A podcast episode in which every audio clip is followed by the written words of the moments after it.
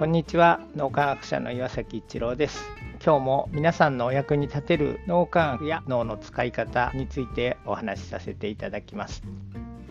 脳免疫検定を現在開発中ですけどもちょっとずつですができてきています。なかなか歩みが遅いので楽しみにしている方には大変申し訳ないんですけどちょっとずつ進んでますのでもう少しお時間ください。この脳免疫検定ですけども皆さんが少しでもワクワク受験できるようにということで脳がどんな仕組みになってるかという動画を見ていただいた後にちょっとしたクイズがあります。30分とか1時間試験を受けてそれで終わりというものではなくて非認知能力を鍛えているそれを受験いただいているというので受験期間長くなってます。なので続けるということ自体も継続力という非認知能力を鍛えるということにもなってます。その継続していただくために受験される方がワクワクしていただけるようにということでちょっとしたクイズがあってそのクイズ合格するとですねくす玉が割れて金賞っていうのが画面に現れてきます。そんな感じでちょっとでもやりがいとか楽しみワクワクする感じというのを感じていただけるように工夫を凝らしています。このクイズですけどもクイズも単に知識を試すちゃんと覚えられたか試すとかいうものではなくて楽しく受験いただいてるということで選択問題が多いですけどもその中の選択肢の中にどうしたら脳が活性化しますかっていう質問に対して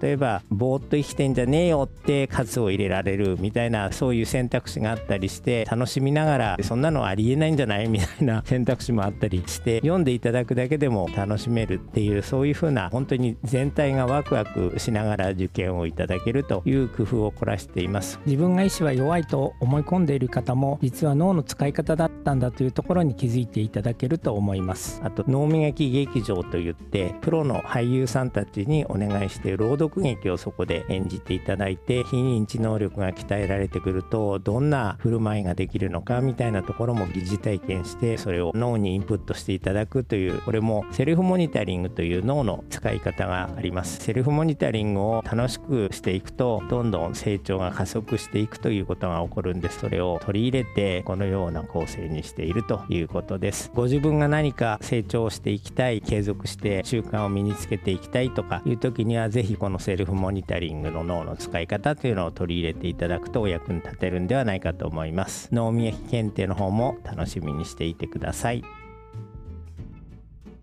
今日も何かのヒントになると嬉しく思います。